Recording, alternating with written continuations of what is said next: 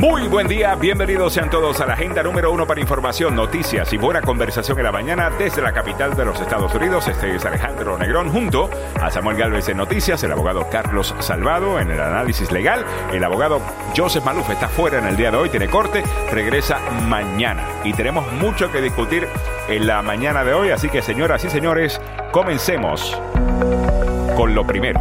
Ese es el momento en que las llamas tiraban abajo la aguja y parte del techo ante el asombro del público que rodeaba la icónica iglesia.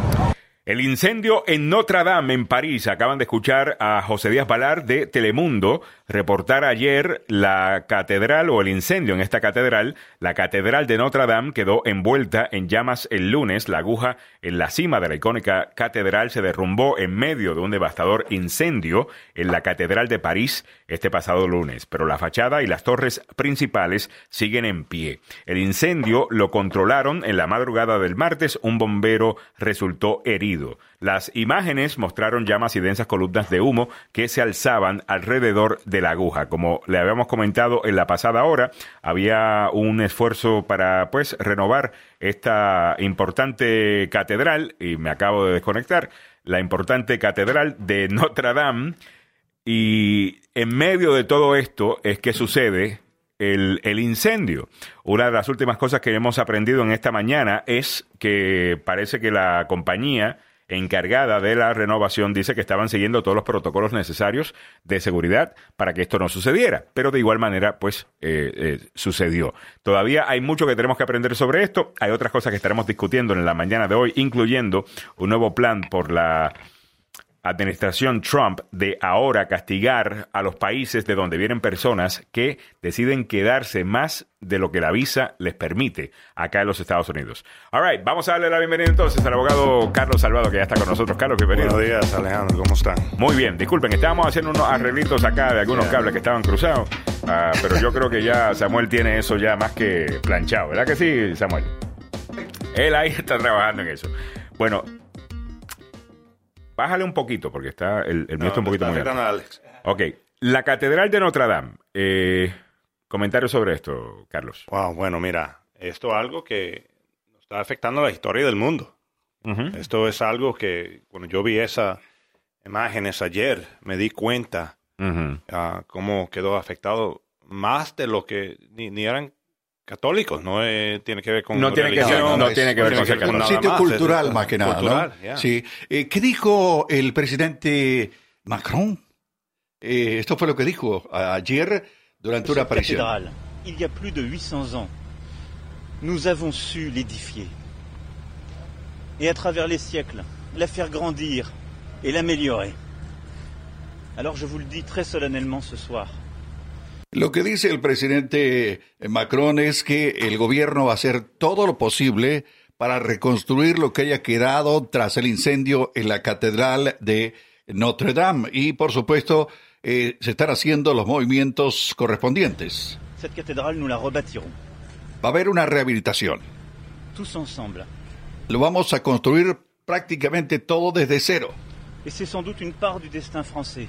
Es parte de nuestra historia de Francia. Et le projet que nous aurons Es un proyecto que nos va a envolver a todos. pour les années à venir. Mais je m'y engage. Dès demain, une souscription nationale sera lancée. Esto es lo que dijo ayer Emmanuel Macron, Alejandro. 800 ans. Muy bien, muchas gracias Samuel Galvez. Samuel Galvez por esa información. Otras cosas que tenemos que comentarles en la mañana de hoy, se acaban de sintonizar, es que para eso que queríamos escuchar del reporte Mueller ya, Ah, bueno, parece que vamos a esperar, a tener que esperar hasta este próximo jueves. Sí, señor. El Departamento de Justicia indicó que este lunes es que va a entregar, eh, más bien en, en, indicó el lunes que este jueves es que va a entregar la versión editada del informe del fiscal especial Robert Mueller sobre los hallazgos encontrados en la investigación que realizó para determinar si hubo colusión entre la campaña presidencial de Donald Trump y Rusia, Samuel. Lo que se dijo ayer, eh, que se había rumoreado que el día de hoy iban a salir los datos principales, pero fueron las autoridades de eh, judiciales las que determinaron que esta cosa no iba a, ir el día de hoy, sino que iba a ser a partir del jueves. Así que vamos a conocer una edición editada, esto fue lo que dijeron las autoridades judiciales, de esta, este informe Mueller. ¿Qué va a pasar? Nadie sabe. Eh, el Departamento de Justicia espera publicar precisamente una versión redactada del fiscal especial. a, ver qué va a pasar. ¿Qué va a pasar? A ver, a ver ¿qué va a pasar? una gran pelea porque no va a, poder leer este reporte. Ajá. Mira, si mira, Barr, él está tomando todo este tiempo para redactar. Ajá. ¿Ok? Editarlo, ¿no? Eh, ya, pero, pero a sacar información. Ajá. Y eso es lo que están haciendo. Están tratando de ver cómo ellos pueden decir, mira, esto, esta ley acá aplica. Esta aquí, esta persona dio testimonio abajo del gran jurado. Y esta información ahora nos va a decir quién es esa persona y no podemos dejar esa, esa información al público. Eh, eso es lo que vamos a esperar eh, y lo vamos a entrar en más detalle en breve. Mantenga la sintonía, pero otra cosa que queremos hablar también en la mañana de hoy. Rápidamente te ponemos al día con los primeros, los primeros minutos del show, después entramos a fondo en los temas. Bernie Sanders publica 10 años de planillas. Oiga, esto fue ayer. Oye, le doy crédito por esto a Bernie Sanders, que fue a hacerlo en Fox News. Estuvo en un evento en Fox News, yo creo que esto es importante. Ah, muchas veces los demócratas no quieren hablar con Fox News y hay una audiencia ahí. No, todo, no vas a convencer a todo el mundo, obviamente, pero deberías hablar con Fox News. Y en un candente eh, meeting político, abierto celebrado en la noche del lunes en Bethlehem, Pensilvania, un estadio, estado clave eh, para Donald Trump si quiere ser reelecto, y organizado por la cadena Fox News, el senador Bernie Sanders defendió la legitimidad de sus millonarios ingresos de los últimos años al señalar que ha sido producto de las ventas de su libro Our Revolution. Una de las cosas que le preguntaron, eh, específicamente Brett Bayer, eh, Brett Bayer perdón, y su coanfitrona Martha McCollum, sobre si su riqueza es una ratificación del capitalismo y el llamado sueño americano. El senador independiente del ala más izquierda del partido negó rotundamente la información. Oye, That's fine, but I'm asking you about the wealthy and how much higher you would make it. You said yeah, you, I, you I don't agree with 70%. What would your number be? In the campaign in 2016, we talked about 52%. All right, so 52%. So would you be willing to pay 52% on the money that you made? Also, you can volunteer. You can send a check. Oh, you can volunteer too. We have a. But you there you go. Hey, Martha. Everybody bracket should do. And Martha, why don't you do? eh, Esas son las cosas que hace Fox News. ¿Ves? Eh, es la razón que alguna gente se molesta con Fox News. Porque lo que. Eh, la pregunta de Martha McCallum era suficiente. O sea, ¿estaría usted dispuesto a pagar ese mismo porcentaje? Él dice que sí. Y ella tiene que añadirle, entonces, ¿por qué no lo hace automáticamente y le envía esa cantidad al gobierno de los Estados Unidos?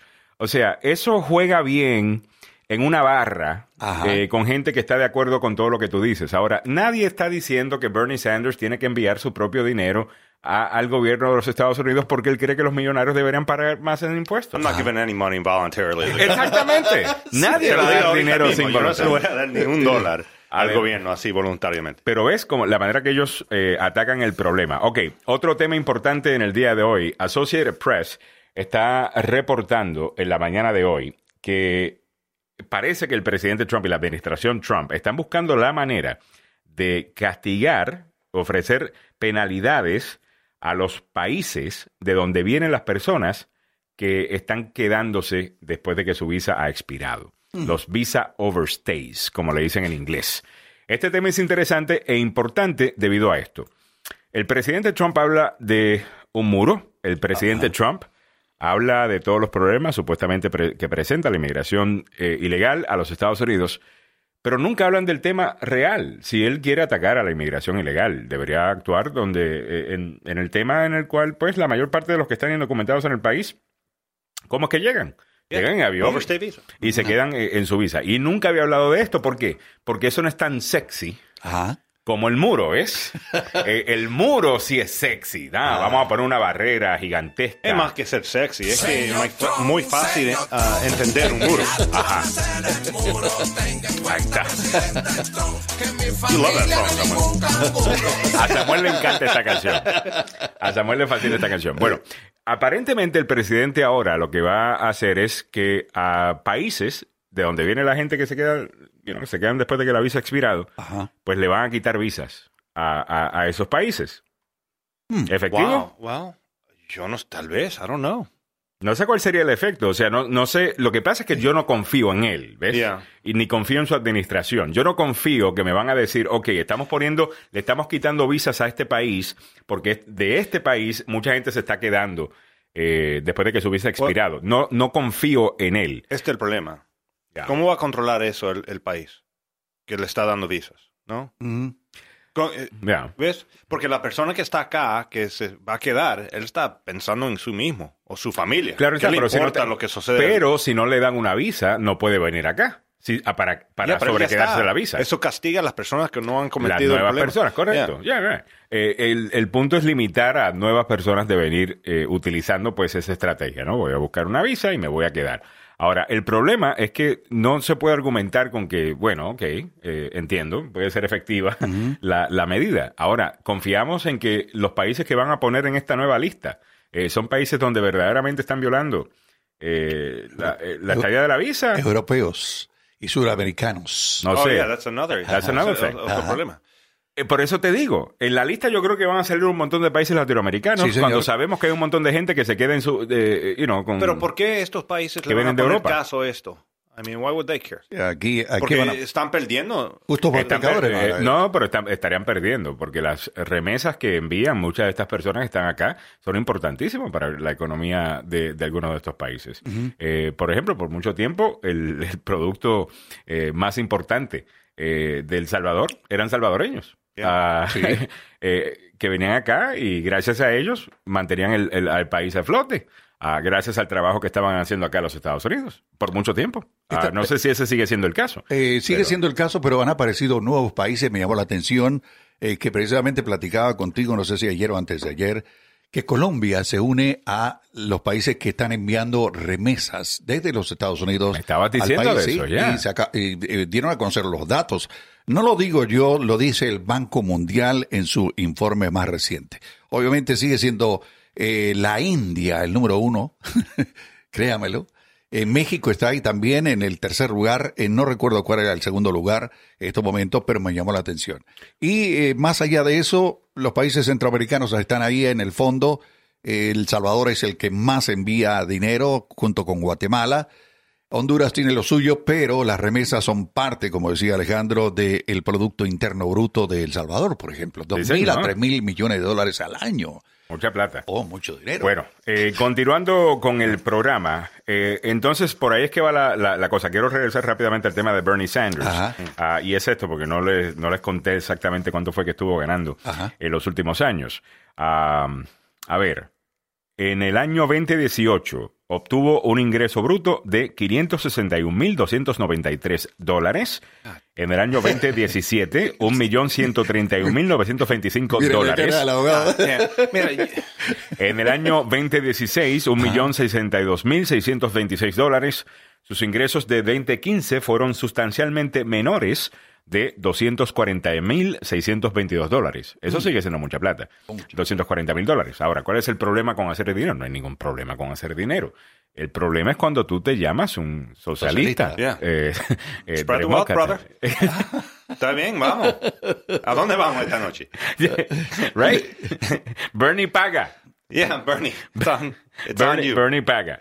Um, ahora, eso no le quita al hecho de que hay un, hay un problema con el capitalismo estadounidense eh, en este momento. O sea, de que definitivamente deberíamos buscar que la gente, no que pagan su, su, fair share, yo creo que la gente que está ganando eh, bastante plata, en parte tiene que ver con su trabajo y su ética de trabajo y lo que han estado dispuestos a sacrificar para estudiar o para comenzar sus propias empresas y negocios o lo que sea.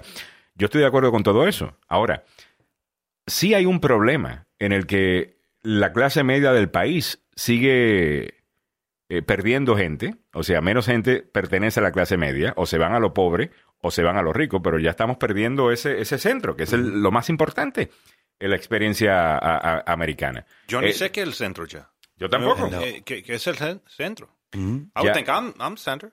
Yo, yo también, yo, yo siento que yo estoy en eso. o sea, no, soy no estoy estoy bien, eh, pero no soy millonario, ah, pero estoy bien, pero todavía entiendo que hay un montón de gente que está en una situación similar que tienen este problema. Ganan demasiado como para recibir cualquier tipo de ayuda ah, y no ganan suficiente eh, para poder cumplir con todas las responsabilidades que tienen.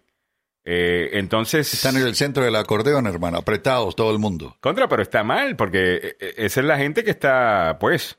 Pero ese no es el país. I mean. No sé si es todo el país, pero un gran número de, personas dentro del país, sin duda, eh, que están en ese, en ese lugar en donde no son pobres suficientes para recibir algún tipo de, ayuda, ni ricos suficientes para poder cumplir con todas las responsabilidades no de los hijos de la universidad. o sea, mira, mira lo caro que está la universidad, ah. lo caro que están las casas, lo caro que está la comida. O sea, esta área acá, aquí esta área te mata. Pero al mismo tiempo para pagar. Si tú vives en Los Ángeles, California. Oh, that's why I'm not going out there. Está loco, Samuel. Me imagino que esto está peor, pero... Peor todavía. Y todo lo que eh, acontece en la parte oeste de alguna manera comienza a llegar aquí. Por ejemplo, el valor de la gasolina vale 5 dólares por allá, 4 y algo. Y viene para acá. Pero el precio, de la, el precio de la vivienda acá en Washington, D.C. ya está incomparable con Nueva York y con Los Ángeles y con el resto. O sea, aquí esto es carísimo. Los Ángeles no, no, es más alto. Eh, debe ser un poco más alto, pero todavía, o sea, pero la diferencia era que, por ejemplo, yo pensaba en estas cosas, o sea, quisiera irme a Los Ángeles para un trabajo de radio, lo que sea, Nueva York, decía, contra, yo, con, Wyoming, yo, con cuatro muchachos, o sea, el tipo de vivienda que van a necesitar para poder mover a mis hijos no puedo, sí, sí, me tengo que quedar acá. Pero ahora lo veo y es como que, wow, si como quiera hubiese sido lo mismo, de lo caro que se ha puesto nuestra área. Ahora, la diferencia es que en nuestra área tenemos una excelente economía todo el tiempo. Incluso, incluso, incluso cuando el país está pasando por una recesión, aquí casi ni se siente, ¿no? Porque tenemos el gobierno federal, porque tenemos eh, gasto por parte del, gobierno, eh, estas compañías contratadas por el gobierno federal ofrecen estos empleos, pagan bien. El desempleo siempre acá es bastante bajo en comparación al resto del país. Siempre hay construcción. Siempre, hay construcción. Aquí sí, nunca lo sentimos tanto, pero para el resto del país, sin duda, hay un montón de gente que se siente olvidada. Y lo que dice Bernie Sanders y otros es que en este momento deberíamos buscar invertir en la clase media y para poder hacer eso vamos a tener que cobrarle más impuestos a los más ricos. Y algunas personas se niegan a pensar que esto es una buena idea de una, diciendo, no, si le quitas a los ricos, eso es simplemente socialismo, eh, que le vas a quitar a los ricos para darle a los pobres, eso lo único que va a crear es más dependencia. Yo estoy de acuerdo con todas esas cosas. Ahora, eso no es lo que está diciendo Bernie Sanders ni tampoco lo que está diciendo Elizabeth Warren. Ellos están diciendo, así ah, tú ganas más de 50 millones de dólares al año, eh, vamos a darte, a ponerte en lo que llaman un wealth tax. Ideas que no son locas. Y te digo por qué razón no son locas. ¿Más de cuánto al año? 50 millones al año. Si, ganas, más de 50 millones al año, es un hombre rico. Eh, vamos, vamos a cobrarte más impuestos. Y algunas personas dirán, porque escuchan esto en Fox News y lo repiten como que eh, bajó Jesucristo y se lo dijo, ah. Ah, eso es quitarle a los ricos para darle a los pobres, eso no funciona. Señores, así funcionó en los Estados Unidos por muchísimo tiempo. El mejor periodo de este país fue después de la Segunda Guerra Mundial. Y en ese tiempo, habían taxes de hasta 90% para los vamos a entender este número. Ya. Okay. Dividido por día en un año, son 136 mil dólares. Ya. 137 mil dólares. Por día. Por día. Yeah. That's right. Yo ni...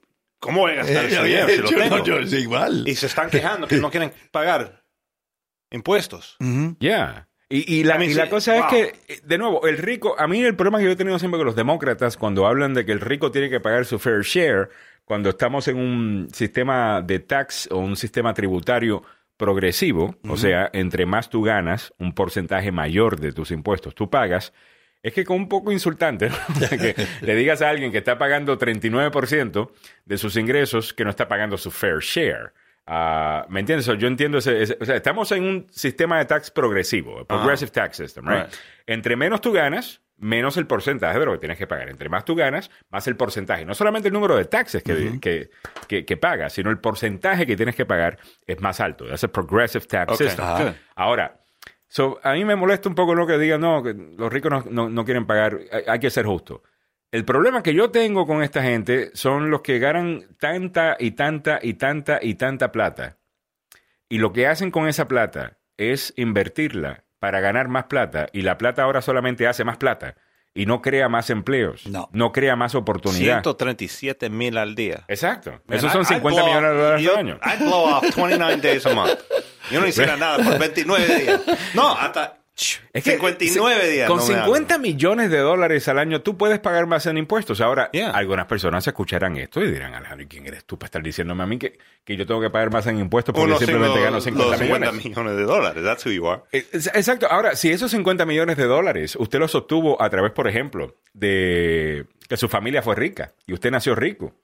Y ese dinero simplemente está pasando de familia en familia y no está creando un solo empleo, no está siendo invertido en la clase media. para, eso es diferente. Eso para mí es diferente. Entonces hay que, hay que cobrarle más impuestos. ¿Pero qué, qué tiene que ser uno para ganar 50 millones al año? Yo no sé, pero bueno, lo que pasa es que mucho este dinero viene a través de inversiones, a través de también, de que son gente muy ah. talentosa. Por ejemplo, si tú eres un eh, inversionista, por ejemplo, de estos hedge funds, uh, esa gente está ganando billones al año.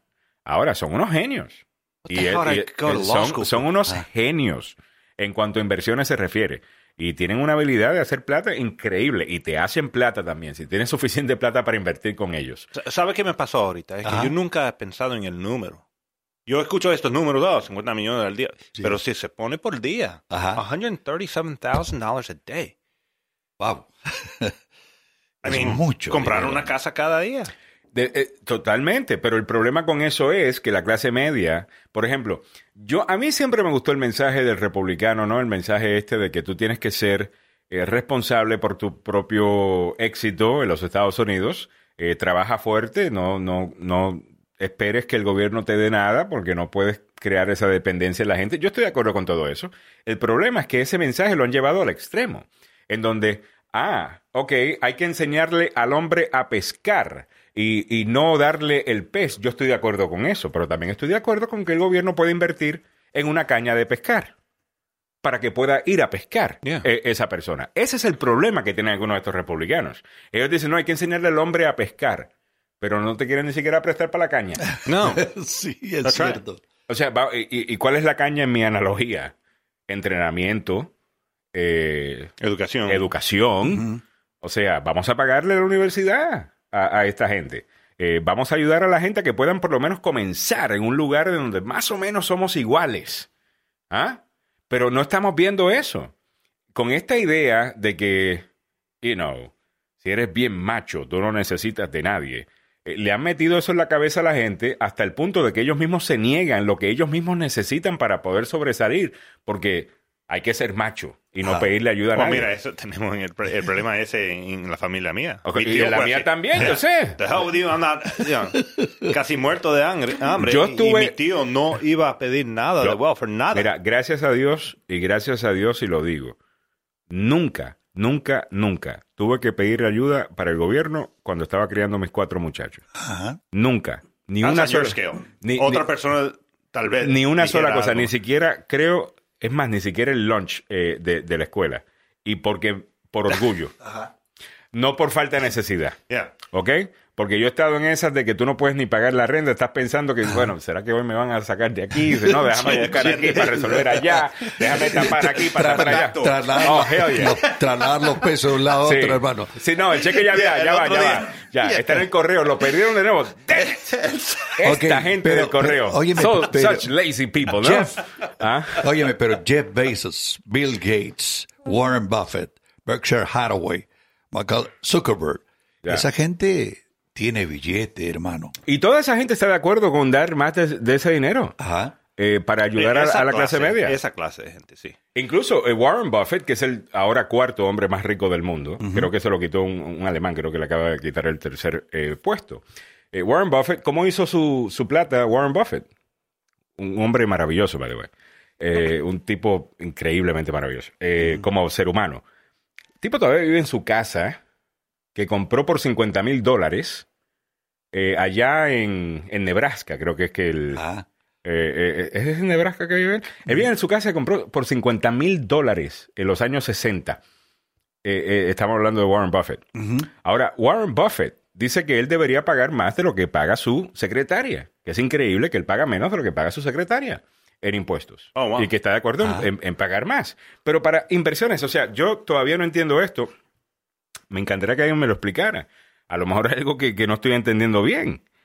Pero yo creo que incluso si usted es multimillonario y, usted tiene varias empresas y, el resto, usted quiere que la clase media esté bien, porque esos son sus consumidores. O sea, esa, es la gente que va a consumir su producto. Yo entiendo que hay otros consumidores en el resto del mundo que estamos tratando de, de encontrar también para venderle cosas, pero si tu propia gente, o sea, si los trabajadores de Walmart Vamos a estar claros, los trabajadores de Walmart, ¿dónde es que compran? En Walmart. Ajá. Porque es lo único que pueden eh, eh, pagar en este momento, con lo poquito que, pagan muchas de estas eh, compañías. Pero bueno, 8.32, nos fuimos de nos fuimos de nos fuimos deep en el tema. está preguntando algo acá. A ver, Alberto Avendaño en el... Oye, Alberto, Alberto estuvo con nosotros ayer. Por favor, explique que el porcentaje no es eh, del total, sino a partir de una cantidad. Ya, lo dijimos. Eh, si usted gana 50 millones, no es el porcentaje de esos 50 millones. Ah, bueno, si esa parte no. Sino desde los 50 hacia arriba. O sea, que eh, y esta no sé si es la propuesta de Bernie Sanders, es la propuesta definitivamente que de uh, um, Elizabeth Warren. Vamos a. Y la de Alexander Ocasio Cortés. Si usted gana más de cierta cantidad, le vamos a cobrar esa cantidad más alta de sus impuestos sobre esa cantidad más alta. O sea, de 1 a 50 millones, va a pagar los taxes regulares, y no vamos a decir que eso es 29%, 26%, 25%, lo que sea. Bajo la clasificación. Bajo, la, bajo el bracket, ¿no? En el que estás, pero después de los 50 millones, eso se lo vamos a cobrar a 70 millones, a, 70%. Eso vamos a decir, usted tiene 50 millones, usted tiene en total, ganó en total 120 millones. Vamos a, entonces a cobrar taxes de 70% sobre esos eh, 70 millones hmm. de, dólares. Esa es la idea. That's a good idea. Yo a mí no, como yo no tengo 50 millones de dólares. que pague el otro. Pues. Eh, eh, antes, de que se me olvide, y, esto es importante, eh, revise usted sus vacunas, oye. Porque la, la con esto de la semana pasada. Sí, porque es alarmante. Ya comenzó a aumentar la cantidad de, de contagio de sarampión aquí en los Estados Unidos, una enfermedad que se supone había se había acabado en el 2010. sí, mm. hay sarampión aquí, hay más de 500 personas contagiadas, incluyendo una aquí en Maryland. Y eso es verdaderamente preocupante. Así que si usted se vacunó eh, con el sarampión o sus niños tienen la, la vacuna triple, no se preocupe. Pero aquellos que eh, viven, por ejemplo, en Nueva York, en la zona de Brooklyn, ya acaban de cerrar una eh, guardería infantil por orden del gobierno por violar órdenes sobre vacunación de sarampión. Así que le faltaba. Sí, no, es verdaderamente preocupante. Así que, ajá.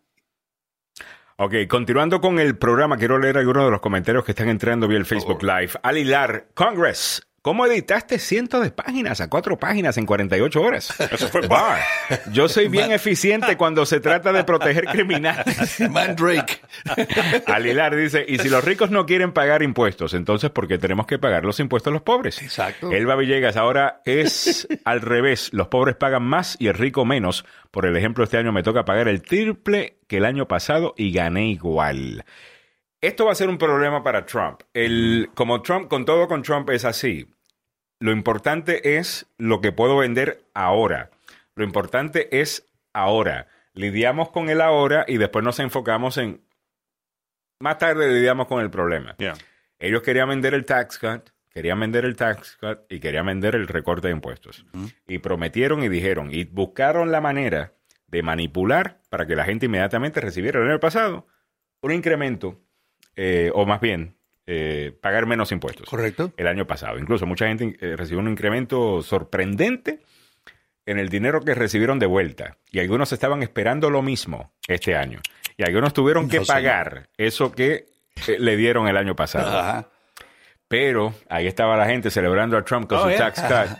Vamos a ver ahora. Vamos a ver ahora. Gladys Espejo dice, los ricos hacen deducciones de toda la gente con ingresos menores son los que eh, eh, pagamos. Hay un, hay un sistema tributario que trabaja a favor de estas personas. Ahora, vamos a estar claros, el poder está concentrado en Washington, D.C., eh, con los intereses especiales. Y muchos de estos intereses especiales, ¿qué tienen, ¿qué tienen en común todos estos intereses especiales? Son todos millonarios. Exacto. Todos tienen plata y todos tienen mucha plata. A lo mejor tú haces tu plata a través de la, eh, de la medicina, a través de la you know, pharmaceuticals o a través de eh, la industria que sea, pero si tienen algo en común es esto. K Street. Son todos millonarios. Calle K, en el noroeste de Washington, una franja que tiene como 10 o 15 cuadras. Ya. Las oficinas de los cabilderos están allí y es ahí donde fluye el dinero. Y mira cómo han logrado, el republicano tan y tan bueno con el messaging. Ellos son tan y tan buenos con el messaging, que ellos logran incluso que gente empiece a votar en contra de sus propios, eh, eh, eh, propios intereses. Como por ejemplo, yo escucho amigos y gente que conozco, que respeto, que se llaman republicanos y lo utilizan. Y esto le voy a robar esta frase a un importantísimo republicano, que no voy a mencionar necesariamente el nombre, eh, que es republicano porque cree en el credo republicano. Y él me dice, hay muchos hispanos republicanos que se llaman republicanos solamente como eh, símbolo de estatus. Correcto. Ellos piensan que al decir republicano significa que soy rico, que soy esto, que soy eh, lo otro. Y defienden estas políticas en contra de que el, supuestamente rico pague más, pensando que se están defendiendo a ellos mismos. Mire, si usted no gana 50 millones de dólares, nadie lo está atacando a usted. ¿Ok? Cuando hablamos de, que las grandes empresas están abusando de la gente, que el capitalismo tiene que ser reformado en los Estados Unidos, estamos hablando de las mega empresas o empresas públicas eh, que le pagan 300 veces lo que gana el trabajador común al presidente y CEO eh, de la empresa. No están hablando de la empresa pequeña. No, están hablando del dueño del restaurante o, o, la persona que tiene varios restaurantes o varias empresas. Estamos hablando de, mega corporaciones. no podemos ni, ah. you know, I have no concept of that. ¿Y, quién tú crees que está compitiendo en contra tuya, pequeño empresario? Ah, y te está, y, te está eh, muchas veces destruyendo. Precisamente estas super mega corporaciones. O sea, tú no estás abogando a favor de ti mismo, hmm. estás abogando en tu contra cuando repites estas cosas. Pero bueno, 8.39 minutos de la mañana, vamos a hacer una pequeña pausa comercial y en breve regresamos con más. Cuando regresemos de la pausa, lo último del incendio de Notre Dame, además, podemos hablar un poquito más de los otros temas importantes del día, incluyendo esta idea que tiene el presidente y nos encantaría escuchar tu opinión sobre cualquiera de los temas que estamos discutiendo acá. A través del 888-395-9095, el número lo puedes ver en pantalla para quienes nos están viendo vía el Facebook Live, 888-395-9095, sobre eso y sobre la nueva propuesta aparentemente de Donald Trump de castigar a esos países de donde la gente está viniendo y quedándose eh, más de lo que se supone a través de la visa. O sea, tienen una visa, vienen legalmente al país, pero se quedan. Y ahora lo que están, lo que proponen es castigar a esos países, me imagino que otorgarle menos visas. Correcto. A esos países. O impedir que vengan demasiada gente. Los ricos se están haciendo más ricos, los pobres más pobres, que nivel de inversión debe existir, ¿no? Por parte del gobierno de los Estados Unidos para lograr una clase media, pues, más eh, pujante. Ha salvado, estaba hablando de que es, eh, que tu tío, ¿no? De que no va a recibir ayuda del gobierno, de nada. Yo tampoco, yo, yo fui igual. Y es un error. Algunas veces uno necesita ayuda y, por, y por, y, por simple orgullo no lo hace. Mi mm. papá también, había un tiempo ahora, como abogado, le dijera, mira, vaca rota, you know, ya. pero él nunca, nunca, nunca, nunca. Así que somos. es el problema. Hay que aguantar. Y yo tengo el mismo problema hasta llegando al médico para ayudar. You know, I'm messed up all over the place. Pero eso lo tengo en la mente ya, no puedo ir. No sea niña, no sea niña. Yeah, that's the problem. Y yo sé que soy bruto ya. Ni, soy niña, soy bruto no ya. No se busca defender del gobierno, entonces tratar de evitarlo. Pero, mira, yo crecí en un hogar que, me decía lo mismo también. O sea, ah, incluso un hogar que le echaba la culpa de los males eh, del país a la dependencia que causaba el gobierno con toda la promesa de ayuda por aquí, ayuda por allá, cupones por ahí. Entonces, en, mi casa se pues, pues, crecimos creyendo así y, en momentos en donde estuve muy mal económicamente nunca busqué ayuda y creo que fue un error. Lo más seguro que debía haberlo hecho. pero así uno piensa, porque uno piensa que, pero no, no, no debería ser así. Tampoco estamos diciendo que se debe abusar el sistema, ¿no? Y sí, definitivamente que hay gente que abusa el sistema. Pero lo que estamos hablando acá no es de cobrarle más impuestos a los ricos para simplemente dárselos a los pobres. O sea, aquí nadie está diciendo agarren plata y a aquella persona denle un cheque para que haga lo... No. Estamos hablando de invertir en estas personas, causar o buscar la manera que la persona pueda sobresalir por sí mismo, con la ayuda que le está dando eh, el gobierno. Por ejemplo, como dije anteriormente, estoy de acuerdo que hay que enseñarle al hombre a pescar y no darle un pescado, pero deberíamos invertir en comprarle una caña de pescar para que salga a pescar, o sea, una educación. 8.47. Vámonos con el tema de inmigración, ya que en el día de hoy vamos a hablar bastante de esto. En la siguiente hora, eh, Samuel Galvez estará hablando con el abogado eh, Salgado, abogado de inmigración. Este tema es importante. Estamos hablando, es más, ya que está por acá. Ya, véngase para acá. Don véngase para acá. Ese micrófono está conectado, pero podríamos entrevistarlo sobre esto. Sí, sí. Al abogado eh, Salgado. Ah. Samuel, si podemos conectar un cable, lo podemos poner al aire. Correcto. Ah, pero mientras tanto utiliza acá el de, el de Samuel. Abogado Salgado, bienvenido al programa. Muchas gracias por estar gracias. acá. Un saludo cordial, Alejandro, Carlos, eh, Samuel. ¿Qué tal? Gusto estar con ustedes. Eh, felices. Bueno, estamos comentando esto que reporta Associated Press en la mañana de hoy, que es que el presidente ahora parece que quiere castigar que quiere castigar a los países de donde está viniendo la gente con visas y se quedan. Los visas eh, overstays le llaman. Eh, hemos visto esto antes, esto es nuevo. Eh, ¿Qué piensa de esto, abogado? El pobre presidente Trump no sabe qué más hacer. Ha perdido control sobre el tema preferido de él. Eh, y está sacando todo lo que puede sacar para afuera para ver que si lo que si va a enviar los, los, los, niños que llegan a la frontera y las familias lo va a enviar a las ciudades. Santuario, correcto. Para castigarlo. Totalmente. que sí, entonces ahora saca esto.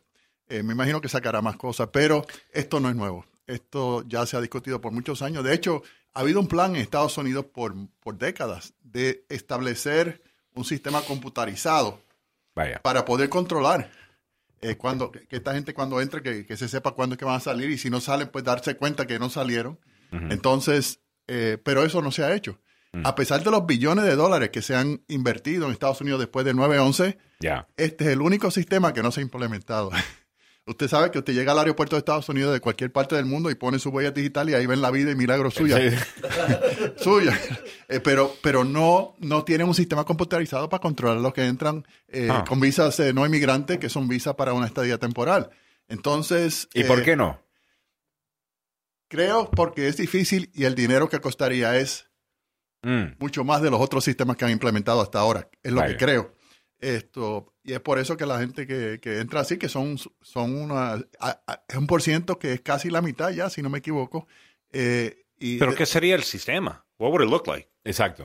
Eh, bueno, eh, tú lo has dicho. No es fácil, es complicado y es súper costoso y no, en términos de beneficio, costo-beneficio, los otros sistemas que se han implementado, pues hacen más sentido. ¿Y, de, dónde viene la mayor cantidad de personas? Pues, está diciendo, vamos a castigar a los países de donde viene la gente que se quedan eh, más del tiempo que la visa eh, pues le otorga. Eh, ¿Quiénes son estas personas? ¿De qué países? Pues yo no he mirado los, las estadísticas recientemente. Pero no, no son todos latinoamericanos. No, todos no pueden ser latinoamericanos. De hecho, hay irlandeses, hay canadienses, hay... Uh, la gente no sabe eso, mucha gente no sabe eso. Porque lo, de Canadá, pues, pues no se distinguen. Entonces es difícil saber que. Pero ustedes Canadians. Exacto. Ahora ya tenemos al enemigo. Trump. You're welcome. Y, ya, no, hay sueño americano, ahora es el sueño canadiense. Vaya, vaya, vaya. Así que la inmigración para allá.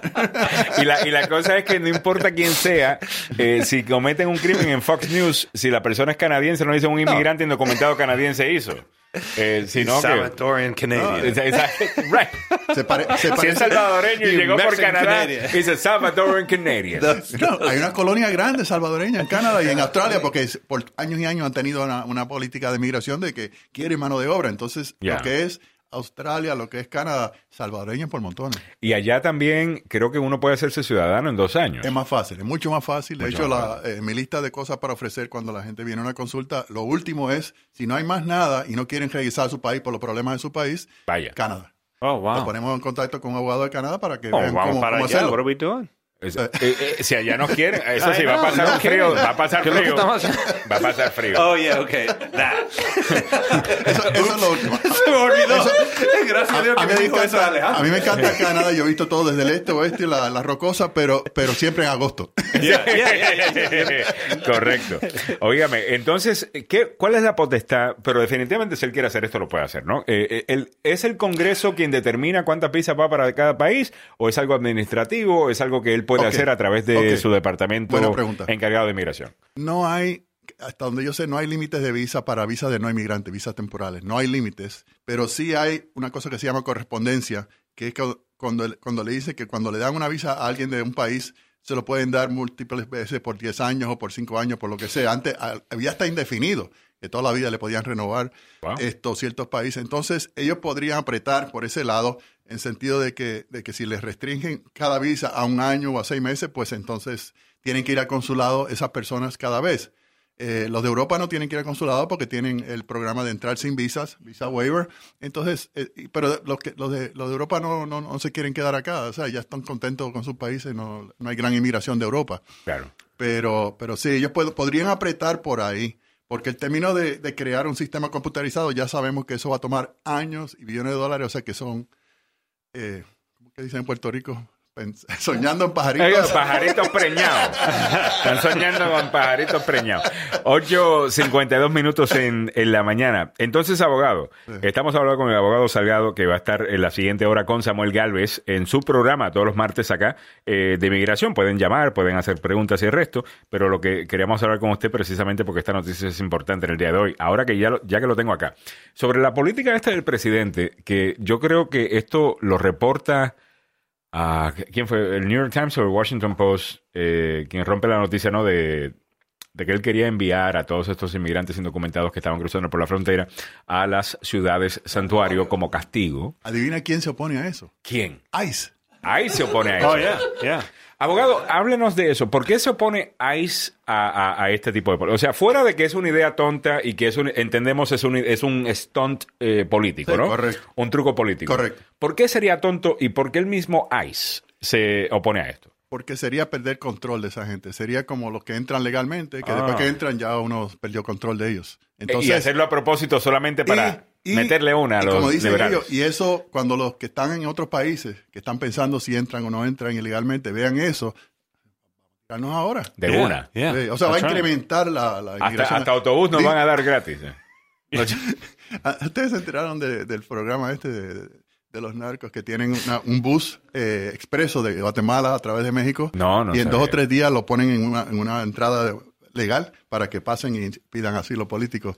Eh, y el, el costo más caro es 7 mil dólares por persona y eso incluye el niño que lo va a dejar a usted entrar más fácilmente oh, legalmente a Estados Unidos. Ok, ok. ¿Qué es esto? no, sabían. Una película. Esto, esto, es bien importante. No, no, esto, es realidad. Esto es bien importante, abogado, y esto es un tema que deberíamos hablar porque definitivamente que sabemos que hay mucha gente que legítimamente están sus vidas están en peligro y están llegando acá buscando asilo político. Eso es legítimo. Correcto. Pero sabemos al mismo tiempo, y no podemos tapar el sol con un dedo, de que hay un negocio acá utilizando las leyes de asilo político de los Estados Unidos. Y eso está causando los problemas que estamos viendo hoy día. Esa es una ley que implementa, que se firmó el presidente W. Bush. Ok, ok, háblenos de eso y cómo es que esto ha impactado este incremento de pedidos de asilo eh, político. Porque el problema que tenemos en este país, como usted sabe, es que la izquierda te dice que todo el mundo que está entrando tiene eh, un, caso legítimo de asilo político. Y la derecha te dice que ninguno tiene un caso, que todo es mentira, que están queriendo abusar del sistema. Correcto. Cuéntenos la verdad. Eh, bueno, la verdad es que sí, que hay mucha gente que tiene casos legítimos eh, y algunos que no son, que son legítimos, pero bajo, no entran bajo, el, bajo la definición de asilo político que, que no es súper amplio. Y encima de esos, yo siempre le he dicho a los clientes que, eh, que se pongan ellos a pensar eh, cómo piensa un juez de inmigración mm. eh, sensato que piensa, bueno, si le, si le aprobamos el asilo político a, a, todo el que viene aquí, pues entonces todo el mundo va a venir, el, el mundo entero va a venir. Entonces no podemos, tenemos que ser estrictos en cómo interpretamos la misma ley. Ya. Mm. Y ellos entienden eso. Y eso no debería ser controversial. Ah, no hasta que se pone extremo. Por ejemplo, en los, la década del 80, de los salvadoreños y guatemaltecos que cruzaban la frontera le estaban negando 97% de los casos. ¡Wow! Tres aprobaban. Entonces, por eso fue el famoso tratado. O sea, la American Baptist Church, ABC, demandaron al gobierno federal, llegaron a un acuerdo eh, donde la gente que le había negado su asilo político podíamos otra vez someter a asilo político eh, y poder tratar otra vez de una manera más justa. Eh, ese fue el famoso ABC Settlement. Entonces, con eso fue que cuando Clinton no quiso extenderle el TPS a los salvadoreños la primera vez en el 91, eh, con eso fue que esa fue la varita mágica que yo le di a la embajadora del Salvador para poder salvar a toda esa gente. Todos tenían que pedir asilo político eh, y con eso pudimos uh, prevenir deportación de todo, de un cuarto o medio millón de salvadoreños que tenían TPS, que de un día le dieron cuatro meses. Clinton le dio cuatro meses eh, en vez de 18 meses para buscar una solución. Y esa fue la solución. Después vino una cara y, y, le dio la residencia a toda esa gente. O sea que. O sea, el, otro día estábamos hablando con Carlos acá de este número que, que estaban reportando, de que solamente 15% de los casos eh, vistos es, eh, sobre asilo político estaban siendo aprobados ya por jueces. O sea, yo, yo, he, ido yo he ido 30, pero no importa. Esto, la mayoría son negados. La mayoría son negados. Ahora, ¿cuál es el cuál es el problema entonces entre los que están en la frontera que le dicen, ok, usted tiene una eh, hay una situación creíble acá, le vamos a permitir que tenga su día en corte para pedir el asilo formalmente. Correcto go ahead, entre a los Estados Unidos y después van a las cortes y solamente 15% o 30% son aprobados. ¿Cuál es, buena, buena cuál pregunta. es la Buena pregunta. Eh, eh, la, la brecha, la brecha. Sí, pues eh, la entrevista de temor creíble lo hacen oficiales de asilo político de, de CIS y por la razón que sea, como está escrita la ley, se, se interpreta de una manera muy amplia. Mm. Entonces no es tan difícil pasar eh, tener un resultado positivo de la entrevista de temor Toman la historia solamente, no hay evidencia, la historia solamente. La historia y también son más, son más amplios, son más flexibles. Entonces, cuando llegan a la corte, ya ahí llega el juez que está pensando, como, como les había dicho, si, mm. si le aprobamos a todo el mundo, se van a venir todos para acá. Entonces, el, el, el porciento de negaciones es tan alto. Entonces, son, son dos dos estándares diferentes, dos procesos diferentes, y por eso uno es bastante amplio, el otro es bastante estrecho. Eh, y esa es la, brecha que tú, que tú mencionas. Muy bien. Interesante porque tenemos que hablar de, estas cosas. O sea, eh, si nos vamos solamente por lo que están diciendo los extremos del país, abogado, como usted sabe, es la manera más fácil de uno estar mal informado. Sí, correcto. Eh, uno, si, si te vas a Fox News, dices, bueno, aquí están utilizando y abusando de este sistema. Ahora, yo creo que mucha gente, incluso, por ejemplo, aquí en el estudio, estamos sorprendidos con el programa ese que usted dice, que te dan hasta el niño para que tú puedas cruzar y ah, pedir O sea, los niños, los niños ¿por, qué, ¿por qué? Porque la ley que firmó George W. Bush eh, eh, en el no, 98, no me acuerdo cuándo fue. Eh, George H. Walker Bush, papá Bush. No, no, el hijo, el hijo. El hijo, so, después del 2000. George W. Entonces, esa, esa ley dice que si tú eres un menor no acompañado, que viene por la frontera, o eres un menor, punto, esto no te pueden detener en una prisión, en una cárcel, tienen que ponerte con eh, otros niños. Por eso es que la Oficina de Refugiados tiene ese programa que pertenece al Departamento de Salud. Eh, y, los dejan salir sin fianza, no hay fianza.